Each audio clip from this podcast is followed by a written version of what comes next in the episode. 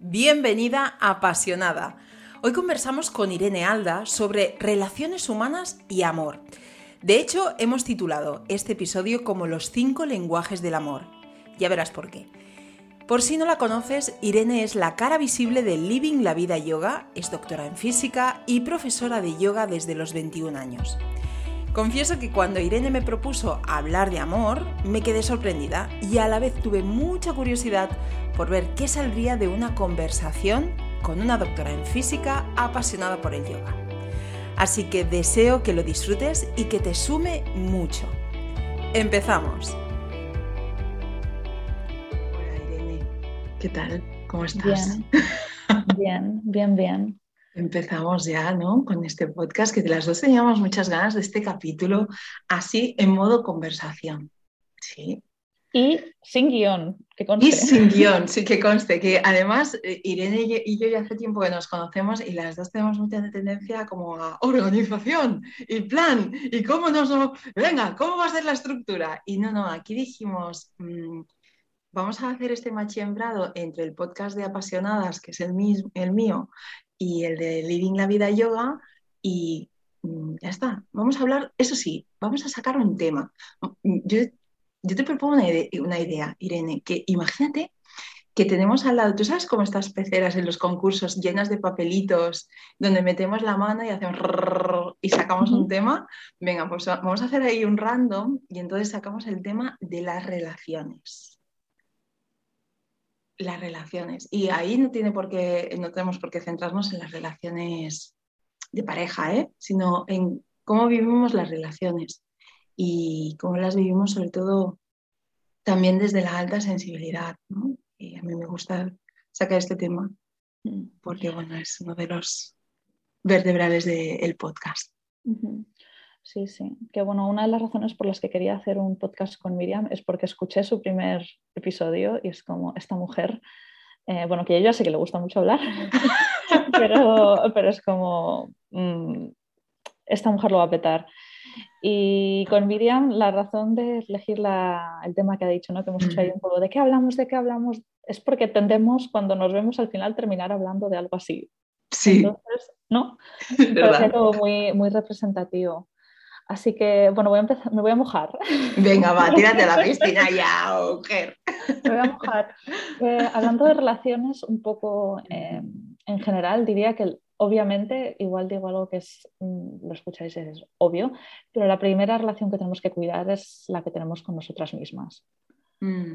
Porque cuando nos conocemos y sabemos qué necesitamos, nos permite poner límites saludables en las relaciones con, nuestro entorno y con los demás.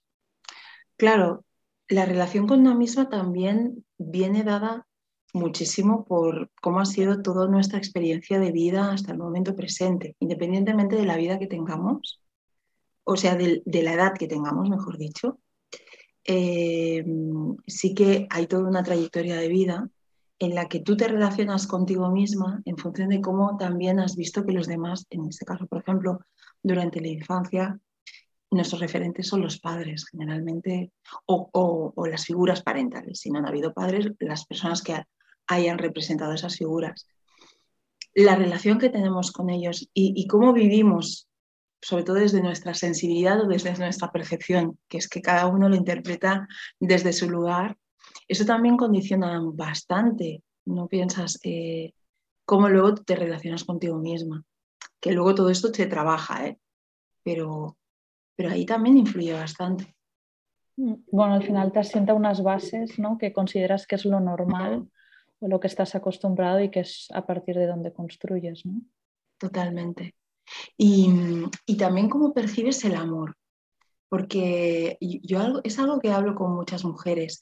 Eh, no, me gusta llamarlo patrón, pero digamos que hay algo bastante habitual en la mujer y es como esa tendencia, y esto lo ligo con las relaciones ahora, ¿eh? que no me voy por los cerros de bóveda, pero es la, como esa tendencia a, amar o a querer, ¿vale? De una forma así como muy generosa, eh, dándome mucho al otro, porque se malinterpreta o se, inconscientemente se percibe que si yo me entrego en el otro voy a recibir lo mismo, ¿no? o que solamente entregándome al otro, a la otra persona, voy a ser vista, reconocida. Y, y es como una forma de mal amar, ¿sí? de entregar todo eso. Y ahí también viene mucho esa influencia. Yo, al menos yo hablo desde mi experiencia, yo soy terapeuta, pero no hablo solamente, ah, hoy no va a hablar la terapeuta, hoy habla Miriam, que también es terapeuta, pero que esa parte más personal. Y, y a mí, en la edad adulta, una de las cosas que me ayudó mucho a relacionarme bien conmigo fue darme cuenta de todo el tiempo que no me había relacionado bien conmigo y que eso venía por una interpretación o por una vivencia en la que yo entendí que para que me quisieran yo tenía que adaptarme completamente al, otro, ¿no? A ser camaleónica y convertirme en el deseo del otro.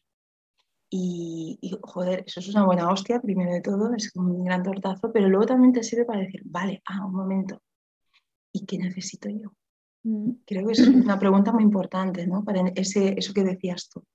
Sí, bueno, al final es un poco el que tendemos a estar en el complacer con M en vez de en el con placer. Exactamente, me encanta.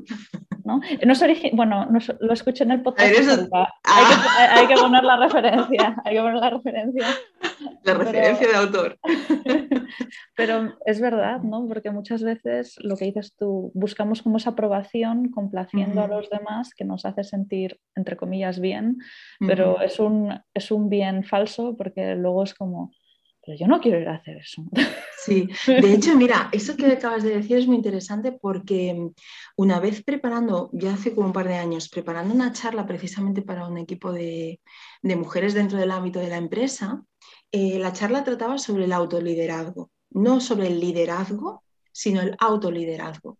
Y haciendo investigación previa para, para preparar esa charla, encontré un artículo donde hablaban del síndrome de Tiara, que eso me explotó muchísimo. Fue como, ¿what? ¿Qué es esto? ¿Qué es esto? ¿Qué es esto del síndrome de Tiara? Y explicaban, bueno, ahora se utiliza muchísimo la palabra síndrome pato, ¿no? El, el, síndrome pato, el síndrome de la impostora, sí, hay como muchos síndromes, pero al final se trata de cómo es la relación que tenemos con nosotros. El síndrome de Tiara básicamente lo acuñaron ahora no recuerdo el nombre, pero eran dos empresarias dentro del ámbito de la economía, eh, que decían que se habían dado cuenta de que las mujeres en el ámbito de, empresa, sobre todo, y de altos cargos, tenían como eh, esa dificultad muchas veces para llegar a romper lo que se llama también el techo de cristal, pero más que ese techo de cristal era un techo interno, porque se, había dado cuenta, se habían dado cuenta de que la gran mayoría de mujeres de forma...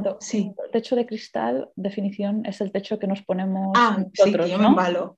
¿No? Mm, el, techo... de cristal...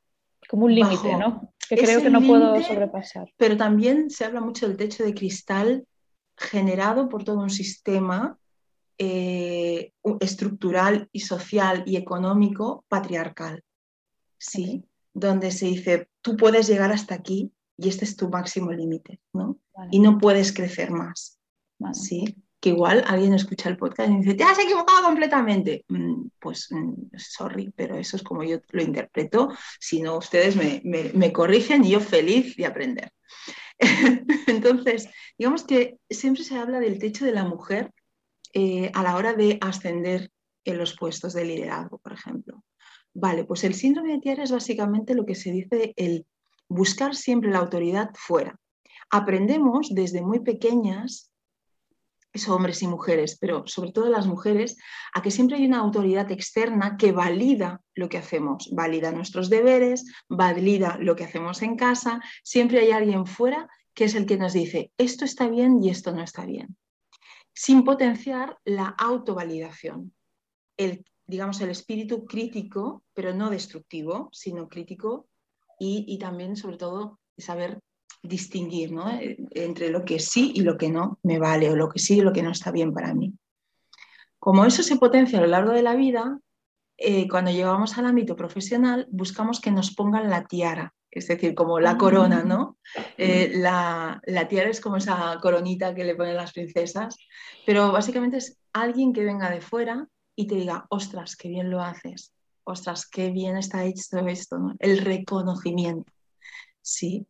Y, estas dos empresarias, que si encuentro el artículo te lo pasaré para que lo compartamos, eh, básicamente dicen eso, que, que esa autovalidación hay que romper muchísimo con todos esos condicionamientos para que la mujer comience a darle validez a eso, sin esperar que venga el, jefe, el compañero, la compañera de turno a validarlo.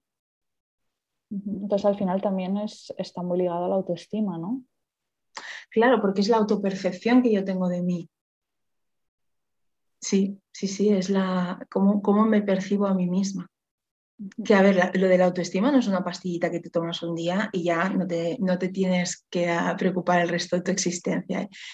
Es que parece muy evidente lo que estoy diciendo, pero a mí me gusta recordarlo, Irene, porque cuando, la autoestima es, es como un músculo. Es un músculo, ¿verdad que el músculo, cuando llegas mucho, llevas mucho tiempo sin ejercitarlo y te vuelves a poner con él, dices, puñeta, yo no sabía que tenía este músculo aquí. Mare me va, ¿no? Qué dolor. No lo usas, eh, ¿cómo, ¿cómo, es esta frase? Se distiende. Hay, hay, una frase divertida en inglés, a ver si me sale. Um, if you don't use it, you lose it. ¿no? Si, Totalmente. no lo usas, lo pierdes. Lo pierdes, tal cual. Entonces, con la autoestima pasa lo mismo. Es un ejercicio de, gotita diaria y de irte lo cuidando y quizá a veces pues dices, uy, hoy mm, tenemos la, el don low battery, ¿sí? Entonces, hoy está la cosita justica, justica. Y bueno, pues nada, pues al día siguiente vamos a, continuar, ¿no? hay momentos en la vida también, además no podemos perder de vista que igual que las relaciones, ¿no? Todo es cíclico hay momentos en la vida donde tu autoestima está on fire y estás ahí como súper enfocada y súper clara de quién eres y otros momentos que por H, por B, por Z, ah, estás más bajita. Estás más bajita. Y está bien también. Todo está bien, porque siempre es esa oportunidad de decir, vamos a hacer una revisión. De hecho, mi función en terapia es esa, sobre todo, es ayudar a hacer ese tipo de revisiones para recuperar los recursos que tenemos nosotras dentro y, decir, y ponerlos de nuevo el foco, ¿no? Decir, vale, esta soy yo. Y esto, con esto, esto, no tengo que ser otra persona para tener autoestima, no tengo que ser tú, tengo que ser yo y sacarle el máximo brillo a lo que tengo. Qué bonito. Esto nos pasa a Irene y a mí mucho, que empezamos a hablar y nos quedamos así y ¡ay, qué guay esto! No, no sé, hay veces que hay cosas como que quedan muy cerraditas. claro, sí. O sea, que hemos empezado con la relación con una misma. Eso hemos empezado. Pero, pero te voy a tirar ahora yo otra. Va. Venga, voy a ser puñetera. ¿eh? ¿Tú crees, Irene, que para tener buena relación con los demás hace falta estar bien con una misma? Un mínimo sí. Vale. Un, mínimo sí. Ahora, em, hablando desde la experiencia propia, y hablando de tener mucha conciencia de mis emociones y sentimientos, em, yo, por ejemplo, eh, bueno, me divorcié a los, creo que 25 años y em, empecé una relación, la verdad es que mucho antes de lo que yo me esperaba. Me había dado seis meses de, de calma para mí, eh, pero bueno, empezó, empezó antes y yo sentía que uno venía desde un lugar de no carencia, mm. número uno, o sea, no estaba, sentía que no estaba intentando tapar algo, sino que realmente tenía una curiosidad eh, fresca, por así decirlo, o como con ganas de compartir, pero que no venía de necesito estar con alguien. Entonces, esto fue uno. Y luego otra cosa es que, bueno, pues yo tenía, pues, por así decirlo, mis heriditas e inseguridades que me había dejado esa ruptura. Mm.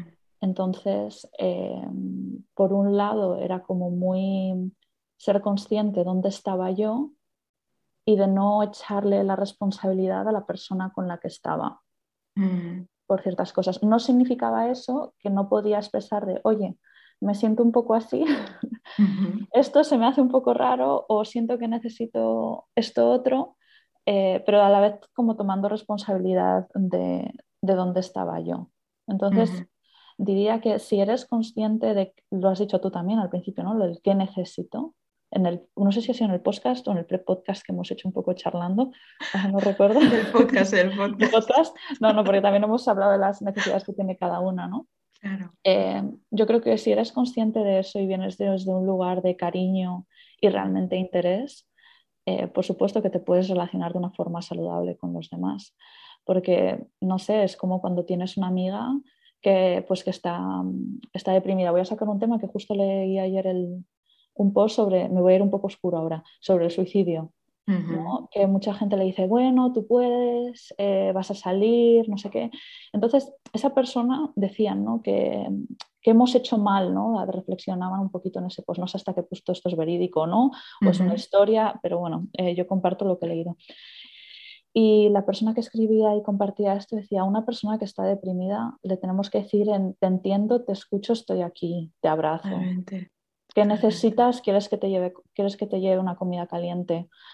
Eh, simplemente un apoyo de entendimiento, no el ponerle un esperar. Entonces, eh, al final yo creo que es un poco eso, ¿no? El, cuando tú estás desde un lugar, el saber eh, qué necesitas tú en esa relación y qué pedir, siempre y cuando no estés entrando como en, la, en algo que no es justo para el otro. Porque claro, igual em, yo puedo tener una heridita y es como la otra persona te puede decir, bueno, eso es tu problema. Es como, bueno, es mi problema, pero si esto queremos que tire para adelante, necesito tu apoyo, necesito pues un mínimo pues de... Y compartirlo con De compartir, de compartir, simplemente de compartir, de que me Tal cual. Entonces, al revés, con otras personas es lo mismo. También tenemos que ser capaces de decir desde dónde me está viniendo esta persona, qué es lo que necesita escuchar, porque yo quiero que esa persona que, está mal, pues yo, yo, sé que ella va a ser fuerte y que lo va a conseguir, y eso lo creo porque es mi amiga y, has visto ciertas características suyas, pero igual no es lo que necesita escuchar en ese momento. Bueno, he hecho muchas cosas. Sí, sí, no, y, bueno, es que las estoy procesando porque todas son o sea, de todas se puede sacar. Em, me has hecho pensar también mucho en el apego en las relaciones, en que a veces nos aferramos, y, esto lo digo con lo que acabas de decir también, en cómo comunicamos. O sea, me ha, venido mucho el, la importancia de la comunicación, mm. desde dónde comunicamos, sí, y algo que, para mí también fue clave a la hora y que sigo practicando porque es un aprendizaje de vida, es no comunicar solamente desde mis necesidades, sino también desde mi responsabilidad, no responsabilizar al otro siempre, aunque sí que puede haber partes de cómo yo me siento que vienen dadas por las acciones de otra persona, obviamente. Y ahí yo tomar la decisión de, bueno, en qué punto esa acción ha influido en mí y, me, ha afectado, cómo lo puedo gestionar yo y cómo decido yo desde ahí cómo me decido relacionar con el otro. ¿no? Entonces, al final la comunicación tiene también mucho que ver con, con esa, con esa con la capacidad de, analizar, de reflexionar, eh, con la conciencia, básicamente, también. Y eso lo, lo, traigo aquí también porque importa muchísimo y lo ligo también con lo que comentabas del suicidio, ¿no? ¿Puedo poner un ejemplo rápido? Y claro. Lo, digo porque ahora que lo estás diciendo, que un ejemplo de, eso de responsabilidad y pedir eh, que necesito puede ser igual, eh, yo soy una persona que enseguida escribo por el móvil cualquier cosa y cualquier cosa que comparto, pues tú, tú, estoy ahí. Igual, pues eh, tu pareja no es así y es un del móvil. Y eso es totalmente respetable, que no te tiene que contestar al momento, que está haciendo sus cosas. También eh, como que refleja otras, otras cosas, ¿no? Que es, si está en un sitio, está 100% en ese sitio y eso es guay. Ahora, si tú, por ejemplo, estáis separados, yo qué sé, unos días, pues en mi opinión está bien decir, oye, eh, Juanito, ¿no? Eh, si piensas en mí en algún momento o estás haciendo tal o cuando llegues a casa, escríbeme y dime qué, tal te ha ido. O, o, antes de eso te diría incluso llegar a un acuerdo. Porque quizá, por antes ejemplo, de, antes, antes, de irse. Antes exacto, porque yo soy de las que cuando se va a un retiro, yo hago así en el móvil y no hay Miriam. O sea, yo directamente desaparezco de la faz de la tierra y es que yo además eso lo explico, pero es que hace falta explicarlo. Lo explico a mi familia, cuando he tenido pareja lo he explicado a mi pareja y a veces no me han entendido. Y yo siempre he explicado, no es algo contra ti, no es que quiera desconectar de ti, es que para mí, para poder realmente este momento vivirlo desde la conciencia, ese retiro, necesito apagar ese móvil y estar conmigo y estar aquí. Entonces, también ahí es expresar a la otra persona el por qué, ¿no? Y el llegar a ese acuerdo previo y decir, mira, voy a estar cinco días, una semana desconectada. Cuando llegue te avisaré de, he llegado bien, hola, estoy aquí, y cuando esté saliendo te avisaré de, oye, ya vuelvo para casa. Exacto. Pero durante esa semana mm, no voy a estar. Voy a estar, pero voy a estar aquí conmigo, ¿no? Mm. Eh, eso también, ahí volvemos de nuevo a la comunicación, a esos boundaries, esos, esos límites irlos comunicando, irlos expresando. Claro, porque ahí tu familia o, o, eso, tu pareja o con quien hables, pues necesitan saber, ¿ha llegado bien? Sí, sí. Sale de viaje, cuando la espero? No sé, pues son cosas que como personas, no sé, los padres se lo piden a sus hijos, mi padre me lo sigue pidiendo, si vamos a quedar Sí, sí, ahora mismo que la edad que tengas. Da, igual, da igual. O sea, yo con 46 años todavía tengo a mi padre en plan, mm, ¿has llegado bien? O sea, Exacto. Entonces, que es algo muy natural y que según qué hábitos tengamos cada uno, pero ahí, claro, yo creo que tú explicas eso a una persona que te quiere y dice, ah, vale, no me va a escribir. Y eso también yo creo que genera mucha tranquilidad, ¿no? Porque es como, no, no te rayas, ¿no? Que sobre todo esto pasa muy al principio en una relación, por ejemplo, amorosa, ¿no? De, ay, no me contesta, ay, miro el móvil, ay, no me contesta, ¿no? Como que puede generar un mm. poquito de ahí de, de estrés o de ansiedad. Y cuando hablas esto, haces estos acuerdos, explicas desde dónde vienes, qué necesidad tengo eh, y te responsabilizas y pones esos límites sanos, eh, la otra persona te va a entender. Y qué bien cuando, cuando las personas nos podemos relacionar desde ese lugar, ¿no? Desde un lugar de, bueno, de explicar, de entender al otro, de ver al otro, porque tú cuando antes estabas explicando lo que habías leído a, raíz del tema del suicidio, a mí me venía mucho el, ver a la otra persona. O sea, la persona que le está diciendo al otro, no, si no te, no te preocupes, todo va a ir bien, vas a estar fenomenal. Está hablando desde su necesidad de que su amiga esté bien. No viendo a la otra persona, no viendo cómo se encuentra, no viendo lo que necesita. Pero eso te lo llevo también al mundo del al, cáncer, por ejemplo, que es algo que yo he vivido muy de cerca. Y, y, y ahí yo me di cuenta de que una cosa era mi historia, mi necesidad y mi deseo de que esa persona no muriera y que estuviera bien y que se recuperara. Pero yo no le podía trasladar ese, ese deseo continuo de, venga, ánimo, tú puedes. No, porque a veces esa otra persona necesitaba estar en la mierda, porque lo que estaba viviendo era una auténtica mierda en ese momento. Y estaba sintiendo muchísimo dolor y lo estaba pasando fatal. Y ahí es donde el otro se convierte en el que está ahí sosteniendo lo que hay a la total disponibilidad de la otra persona y a la total escucha, sin juicio. Otorgas el espacio, ¿no? Totalmente, dar el espacio al otro. Y, eso creo también es clave en las relaciones, ¿no? Eh, que no siempre es así, ¿eh? que no siempre estamos con esa conciencia, obviamente, porque la vida nos mueve muchísimo, nos movemos mucho, pero de vez en cuando tener como esa lucidez de decir, aquí desde dónde estoy hablando, desde mi necesidad o estoy dándole el espacio también al otro para que sea. Mm. Porque es algo que cuesta mucho. Y, yo creo que porque no aprendemos. eso iba a decir, es que yo creo que no nos han enseñado, ¿no? Estamos muy acostumbrados a estar en el yo. De hecho, ¿cuántas veces nos cortamos en conversaciones? Yo la primera que corto. Eh, no, pero es verdad, estás como pensando lo siguiente que quieres decir en vez de escuchar al otro muchas veces. Y tienes que decir, ostras, Irene, lo estás haciendo otra vez. Eh, cállate, cállate, cállate, ¿no? Y, escucha y, deja igual un poquito de pausa micro incómoda, mm. pero para que también tú asimiles lo que te están contando, porque según de qué estás hablando, igual estás hablando de algo mucho más mm, menos importante, digamos, ¿no? Como puede ser el tiempo, ¿no? O yo qué sé, o, el, silencio. el compartir el silencio. Pero también el silencio también es, puede ser muy bonito, según la situación, ¿no? Transmites otras cosas. Mm. Creo, no voy, no voy a decir bien el porcentaje, pero un porcentaje muy alto de la comunicación que tenemos es no verbal. Absolutamente. De hecho, nuestro cerebro percibe antes la comunicación no verbal, es decir, sobre todo la comunicación gestual, que la verbal. O sea, percibimos mucho más esos matices de los movimientos, las miradas, eh, los gestos, que antes lo que decimos. Lo que decimos, para que nos hagamos una idea, es secundario.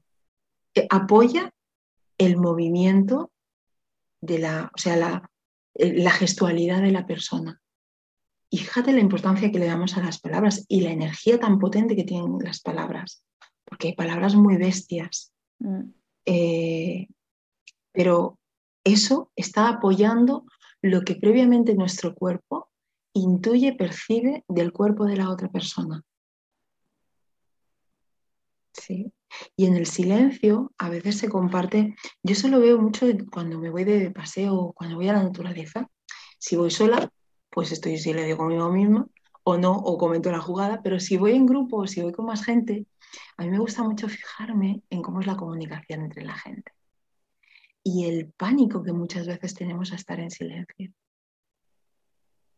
Incluso en un espacio que no está en silencio, porque en la naturaleza siempre hay sonidos, e, el murmullo del agua o de las hojas, las pisadas, los pájaros. O sea, no puede haber más ruido en la naturaleza si nos fijamos, pero nos cuesta estar en silencio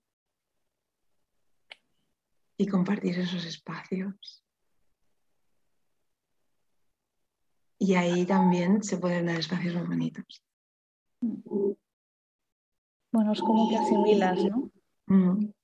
Tal cual. En ese silencio asimilas, en esa pausa asimilas. Mm. Y llevándolo al cuerpo, por ejemplo, cuando te mueves, es importante otorgar un cierto descanso al cuerpo entre medias, ¿no? Para que regenere.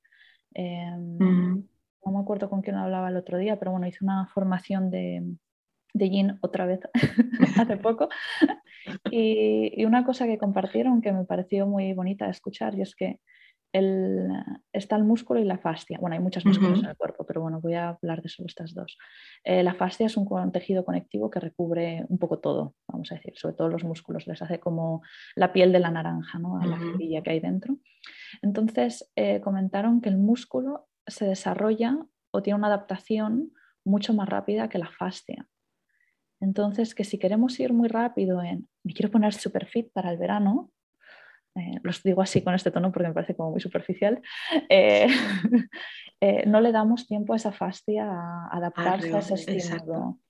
Entonces, de alguna forma, el cuerpo también necesita ese silencio, ese descanso, esa asimilación de lo que estás haciendo para, para adaptarse y en las conversaciones en un tiempo obviamente mucho más breve eh, y en nuestra comunicación y relación con las personas. Mm.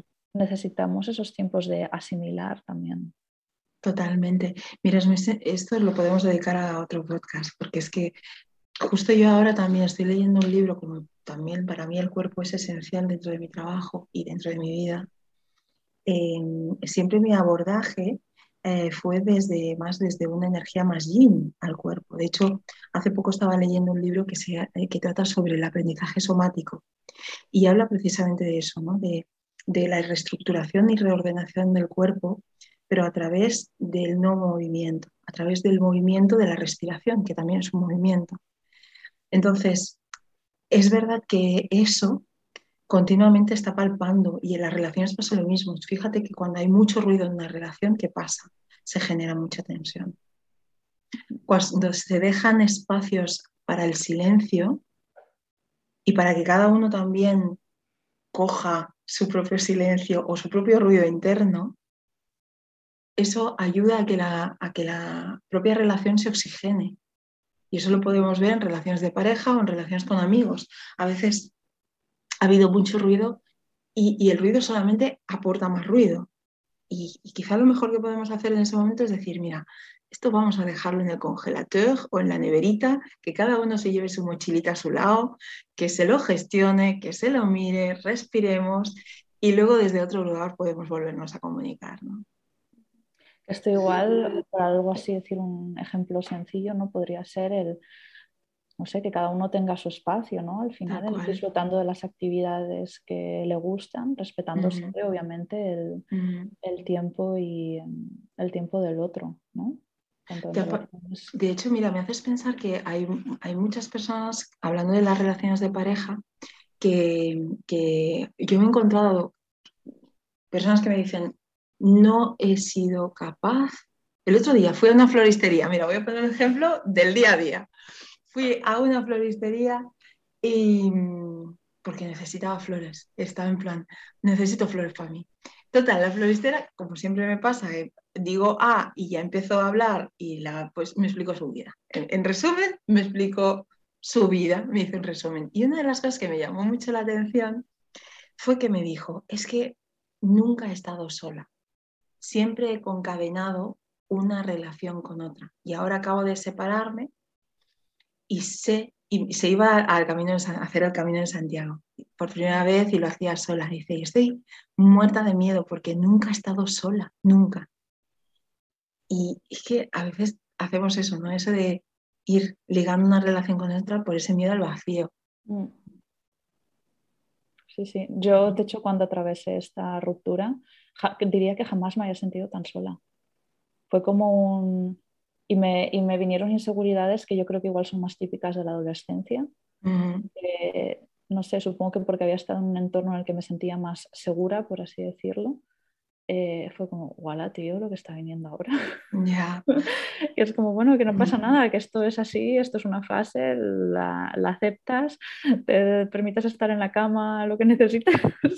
Pero es como, pero es como, guala, eh, qué fuerte, ¿no? Mm.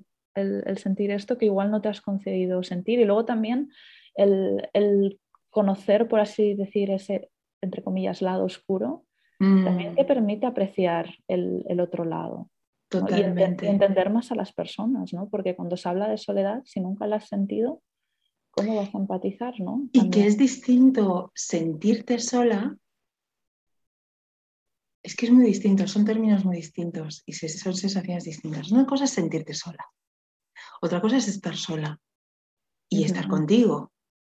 Sí, o sea, aquí eh, creo que el gran reto es, no es convivir con la soledad, es saber estar contigo saber disfrutar de tu compañía. Mira, yo el primer, digamos, gran dramón de mi vida, eh, parejil, la primera separación así, que también fue con 29 años. Dramón, pero dramón de estos de que te, yo recuerdo que yo me quería morir. O sea, yo recuerdo decirle a mi madre, mal de amor, que mi madre, pobrecita, en ese momento la recuerdo diciéndome, cariño, tranquila, esto se te va a pasar, esto se te va a pasar. Y yo, no se me iba a pasar, por supuesto. Bueno, pues cuando ya pasó esa etapa, y ahora me río, pero en ese momento estaba hecha bosta.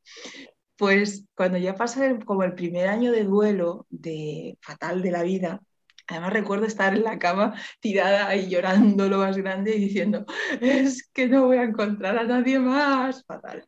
Total, entonces pasa ese primer año y cuando ya empiezo a, darme cuenta de que no, de que hay vida más allá de ese dramón, pues tomo la decisión de empezar a hacer cosas que antes no me atrevía a hacer sola, como por ejemplo irme a un restaurante a comer sola o irme a un cine sola.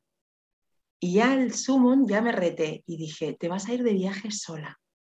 Mm. Y claro, nunca lo había hecho. Para mí era algo totalmente nuevo. Y vas a disfrutar de estar contigo. Y, al fin, al principio te aseguro que no fue nada cómodo y además recuerdo mi primer viaje así en solitario fue irme a Italia, me fui a, Florencia y recuerdo irme a buscar el avión, estaba muertita de miedo, en plan, no voy a poder aguantar tantos días. y, luego lo disfrutar, yo conseguí disfrutarlo y se disfruta viajando y haciendo cosas sola. Pero es este estar contigo, ¿no? y volvemos al primero que tú has sacado, que es decir, bueno, ¿cómo estás contigo? ¿Cómo te llevas contigo mismo? Mm. Tú querías hablar de cinco amores, que lo tengo ahí guardado en la cartera. esto es algo que sí que le dije a, Miriam. Quiero hablar de los cinco lenguajes del amor. Cinco lenguajes del amor. Y claro, ya me veis a mí con cara de, mm, ¿what? ¿Cómo? Bueno, es, un libro, el autor, eh, me vais a disculpar por favor la memoria, eh, pero bueno, si ponéis en inglés Five Love Languages o Cinco Lenguajes del Amor en Google, os sale, porque os sale el libro. Y básicamente, a ver si soy capaz de decirlos, eh, la idea es que cada persona tiene un lenguaje o un par o tres de lenguajes que son desde donde se comunica con los demás generalmente y donde le gusta recibir. Mm. Normalmente desde donde nos comunicamos y nos gusta recibir suelen ser los mismos. Pero eso no significa que igual para una otra persona nos necesitamos comunicar de forma diferente para que entienda que es querido y, es valorado. ¿vale? Entonces, los cinco lenguajes del amor son, uno, las palabras de cariño. Dos, eh, el afecto físico. Eh, tres, tiempo de calidad. Cuatro, actos de servicio. Y quinto, los regalos. ¿Qué entendemos por actos de servicio? Eh, cuando, por ejemplo... Disponibilidad. Bueno, mi madre diría que es, habla lenguajes de servicio, o sea, los actos de servicio, es decir, mi madre que, por ejemplo, que limpie la casa o que nos prepare una comida rica, eh, para, ello eh, para ella de esa forma está expresando el amor hacia nosotros. Y en comparación, por ejemplo, mi, mi padre es más pues de, de pues más afectivo, ¿no? Le gustan más los abrazos, es más de tocar. No digo que mi madre no lo sea, ¿no? Pero si tuvieses que calibrarlo de alguna forma, eh, lo puedes ver ahí. ¿no? Y entonces, pues luego mi madre, ¿y pues qué te pide a ti? Pues que la tengas en consideración y que también tengas ciertos actos de servicio hacia ella. Que si un día necesita que le vayas a buscar algo, pues que ni lo dudes.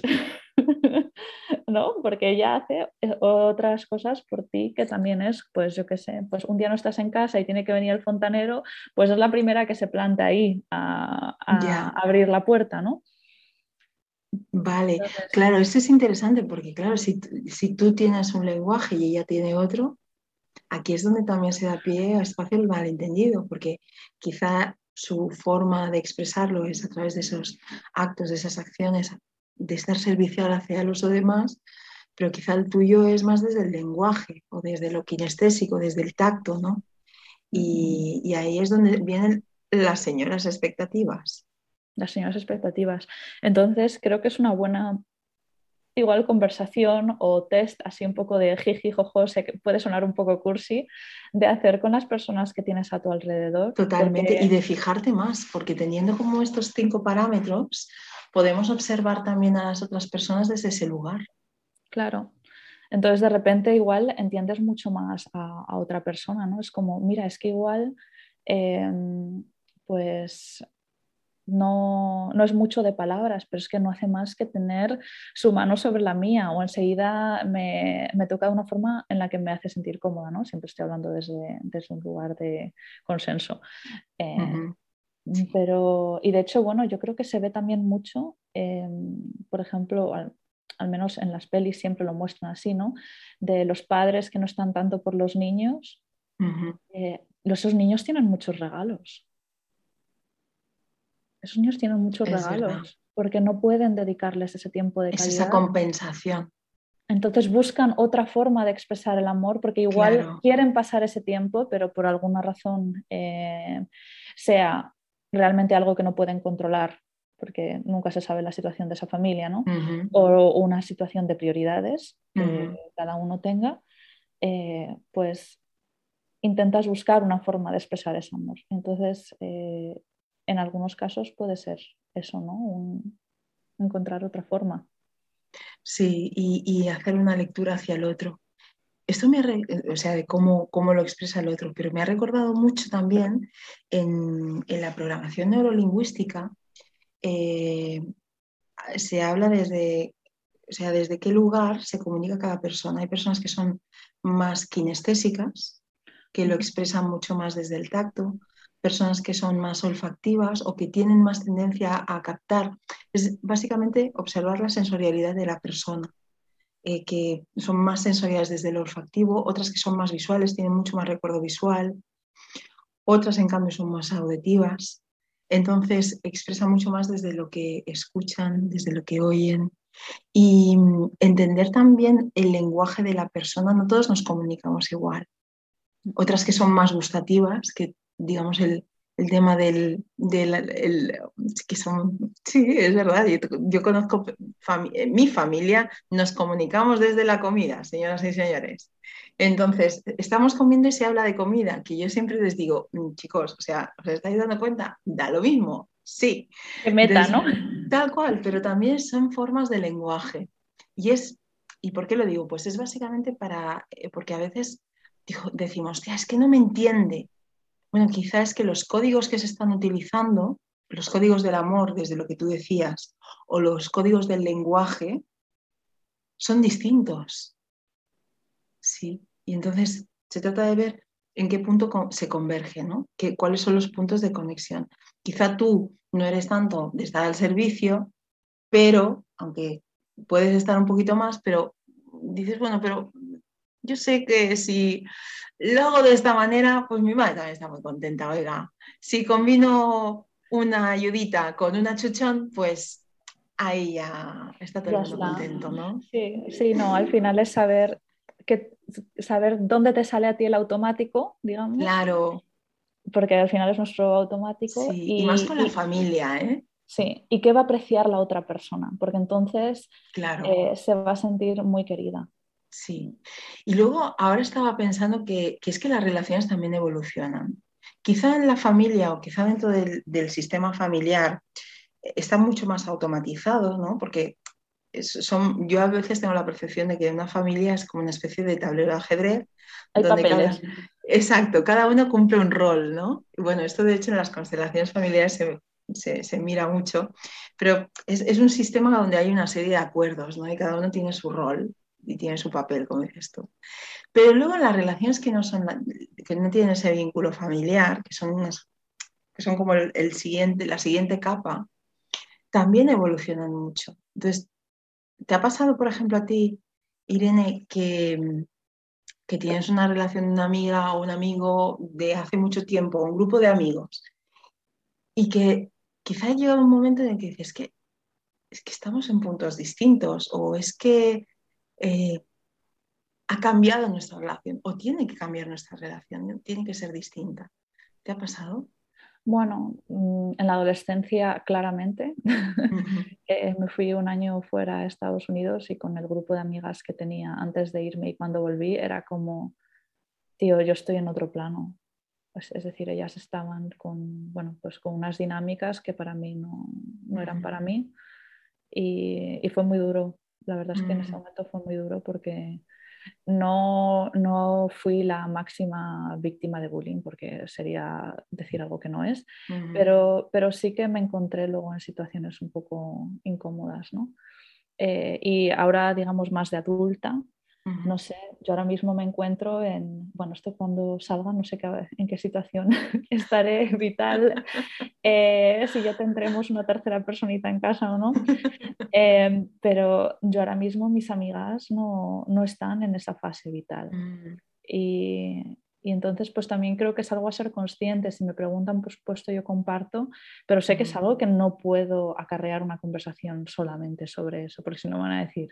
Sobre la maternidad te refieres. Ya vale de hablar, sí, o todo lo que tenga que ver, digo, ya, porque van a decir, eh, ya, ya, he hablado, ya he escuchado suficiente, porque también tendrán ellas otras necesidades, ¿no? Y totalmente respetable. Así que, por un lado, ahora sí que siento que es como, ojo, eh, por supuesto, valoro y me encantan las relaciones que tengo con mis amigas ahora mismo. Y por otro lado, siento que es como, mm, bueno, paciencia, pero tengo ganas de conocer a otras mamás y sentir y poder hablar de cosas que estás como en la misma fase vital, porque al final es también como eh, normalizas, eh, conectas, que sé que ocurrirá, porque va a ocurrir, porque seguro que pones el radar, ves a otra persona con un carrito y dices, te acercas y seguro que ahí ya empieza a salir algo, ¿no? Eh, así que no sé si he contestado tu pregunta. Totalmente.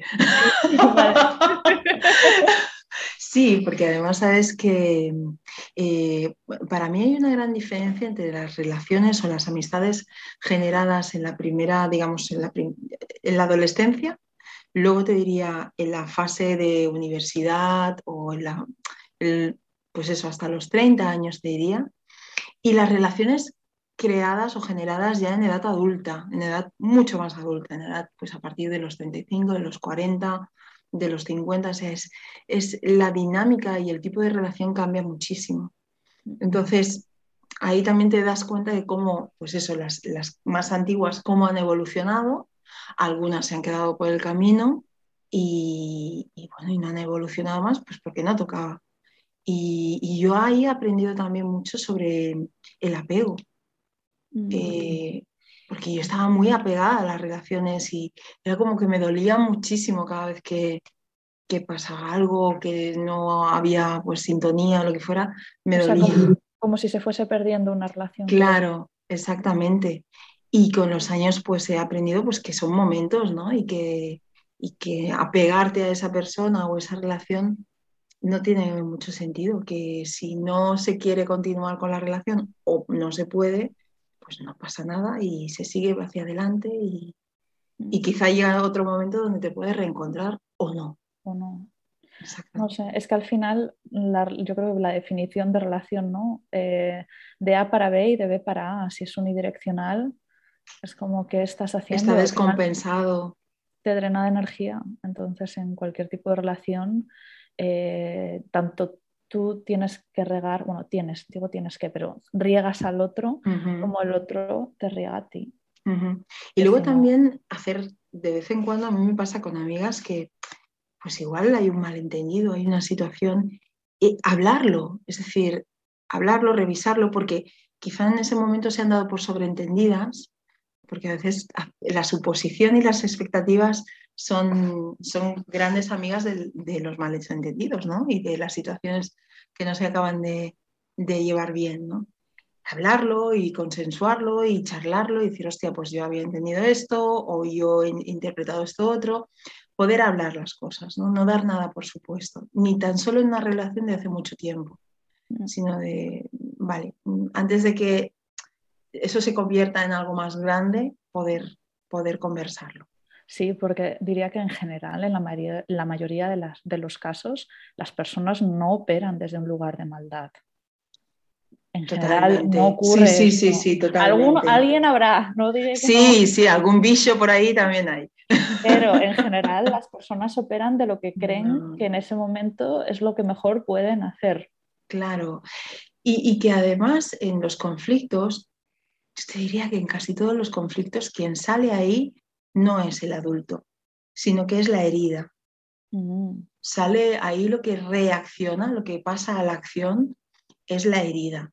Y entonces ahí es donde uno se pone pues, quizá como un gato panza arriba, ¿no? A la defensiva.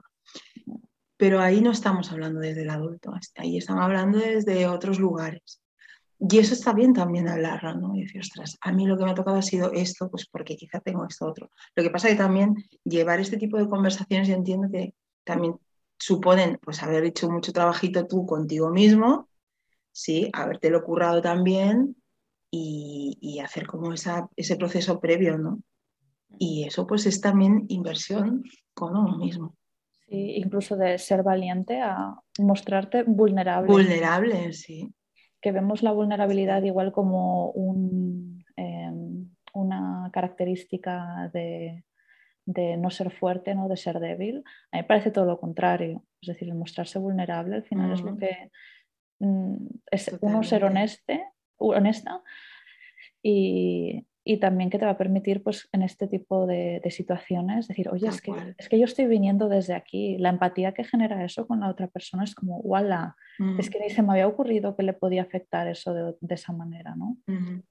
Mira, eh, por, si, por si a alguien le apetece investigar, hay una charla TED, eh, creo que es TED, de Brené Brown, que, habla precisamente del temazo, es la, vulnerabilidad y precisamente hace esa comparación entre debilidad y vulnerabilidad. Y, dice precisamente que una de las cualidades, o sea, habla de la, de la vulnerabilidad como una cualidad que apoya y que, digamos, empuja nuestra capacidad de ser resilientes, es decir, de salir de una situación y de poder de esa situación aprender y avanzar. Y habla de que la vulnerabilidad, el sentirnos en algún momento de nuestra vida y el afrontar, pero sobre todo no confrontarla, sino asumirla, ¿no? aceptarla. Eh, y sí, y como, forma, como que forma parte de nosotros, es precisamente lo que también luego nos ayuda a levantarnos de nuevo y a volver a reinventarnos si hace falta. Entonces, fíjate si es poderosa la vulnerabilidad. Y de hecho te diría que yo con la edad cada vez valoro más esos espacios y esas personas con las que yo puedo mostrar esa vulnerabilidad que no ir con la máscara de lo que no soy. Y cada vez estoy, y eso es algo que voy reflexionando últimamente mucho, ¿no? Cada vez quiero menos personas en mi vida que me impliquen un esfuerzo. O sea, cada vez quiero que mis relaciones, que no significa que las relaciones tengan que ser fáciles, sino desde un lugar de naturalidad, de poder vernos, de poder hablar desde esa naturalidad, sin impostación. Y ya te digo, no sé si es un tema del climaterio, de la edad o de estar ya hasta las narices de tanto, tanto perifollo, ¿no? Pero es como, mira, tontería las justas. No, no, estoy totalmente contigo y esto sería otro tema aparte y, sería otro podcast aparte, pero diría que es, eso es tan importante porque sobre todo ahora que vivimos en un mundo de tantas redes, de, tanto que parece que la gente tiene una relación así, ves unas fotos de una pareja y dices, ¡guau! Tienen la relación perfecta, sea lo que signifique eso para ti. Entonces, eh, realmente si esa relación va para adelante y es sana y va bien, es porque ahí está todo este trabajo detrás de, comunicación, de mostrarse vulnerable, de ser valiente en ser vulnerable, porque yo creo que eso implica una madurez y una... Y un saber quién eres también. un conocimiento, sí, sí. Totalmente. Y eso no, es, no es fácil. Así que bueno, eh, Miriam, ya, ya, ya, estamos en los 50 minutos. ¿eh? Que tú y yo empezamos así, como quien no quiere la cosa, nos vamos vendiendo arriba, arriba, arriba. Sí, sí. Eh, algo con lo que quieras cerrar lo que hemos hablado? O, mm, ¿qué, ¿qué, podríamos sacar de esta conversación? Uno, eh, ponte citas contigo misma, mm. a querer estar contigo y haz cosas que te gusten de verdad y pásatelo bien, ¿no? Sí, señora. Eso diría uno. Y yo añadiría que, que aceptemos que somos seres sociales, que las relaciones nos pueden sumar, pero sobre todo desde un lugar sano, desde un lugar de no dependencia, desde un lugar honesto y que, que seamos eso, pero también dejamos a los otros ser eso. Y yo creo que con estos dos puntos ya estamos, ¿eh? Bueno, yo voy a aprovechar que siempre hago dos, preguntas en mi podcast, así que mm. dado que esto es colaborativo las voy a incluir también. Claro. Que es em, qué postura de yoga te encanta y cuál detestas entre comillas, pero sabes que necesitas. Mira, una que me encanta es la del perro. Boca abajo. Boca abajo, porque hago un estiramiento de toda la zona isquiotibial, de toda la zona de los gemelos y de la bóveda plantar, o sea, porque siento como que toda la cadena posterior se estira, que quieras o no de estar tantas horas sentada frente al ordenador, me ayuda un montón a, a sentir cómo se alarga y a trabajar mucho la respiración. Y otra que odio a muerte pero que sé que me puede ir bien, es la pinza. Ah. La odio mucho, mucho. a mí tampoco me gusta. No. La pinza es que también será porque yo tengo dos protrusiones a nivel lumbar y entonces siempre tengo que ir como con mucho cuidadito, ¿no? Mm. Pero no me gusta que tanta opresión sobre la zona torácica. Fíjate, no. Como cuando te pegas. ¿Y si te pones unos cojincitos y las suavizas? Ah, pues mira, te compro la, te compro la idea. No, no sé. Lo probaré así. A, mí me resulta muy dura porque donde se me acumula toda la tensión es en la parte de los, alta de los trapecios. Claro. Entonces, eh, toda la cadena posterior, ahí claro, es que estás en el máximo rango, digamos, de sentimiento. Entonces, como puedo llegar a notar todo, sobre todo en el arado. Mm. esa es como... Ese, ups. Esa, esa, me dice... Pupita. Oye, y mira, voy a aprovechar el momento de random de preguntas y te lanzo yo una. Em, ¿Y a ti, Irene, qué te apasiona? El chocolate. Uy, eso salió muy rápido. Eso salió muy rápido. Me ha encantado. Pero a ver, ¿tiene que ser un tipo de chocolate concreto? Bueno, a ver, que esté bueno, o sea, un mínimo de calidad. Bueno, porque por ejemplo, yo soy la loca del chocolate lo más puro posible. A mí no me des un chocolate blanco, porque es que te digo muchas gracias, adiós, muy buenas. No, no el chocolate blanco no, pero los bombones Lind. Mm. Bueno. Oye, Irene, pues que muchísimas gracias por este espacio que hemos compartido. Sí, nada, gracias a ti. Miriam, quería que quedase también aquí. Eh, ¿Dónde te encontramos? Ah, es verdad. Pues mira, me encontráis en inspiramovimiento.com, eso es mi web. Y si no, en Instagram como inspira barra baja Miriam Díaz.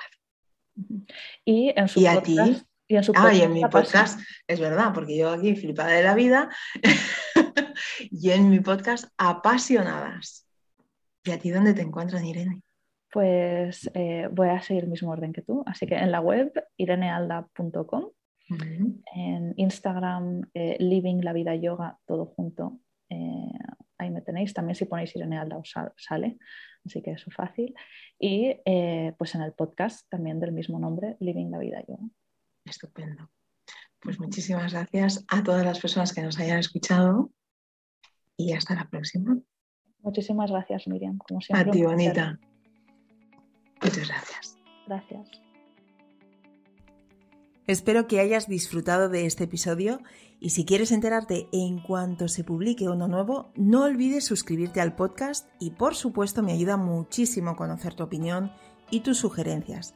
Así que si quieres escribirme puedes hacerlo a través de mi página web inspiramovimiento.com, donde además encontrarás el resumen de cada episodio y algunos regalitos extras.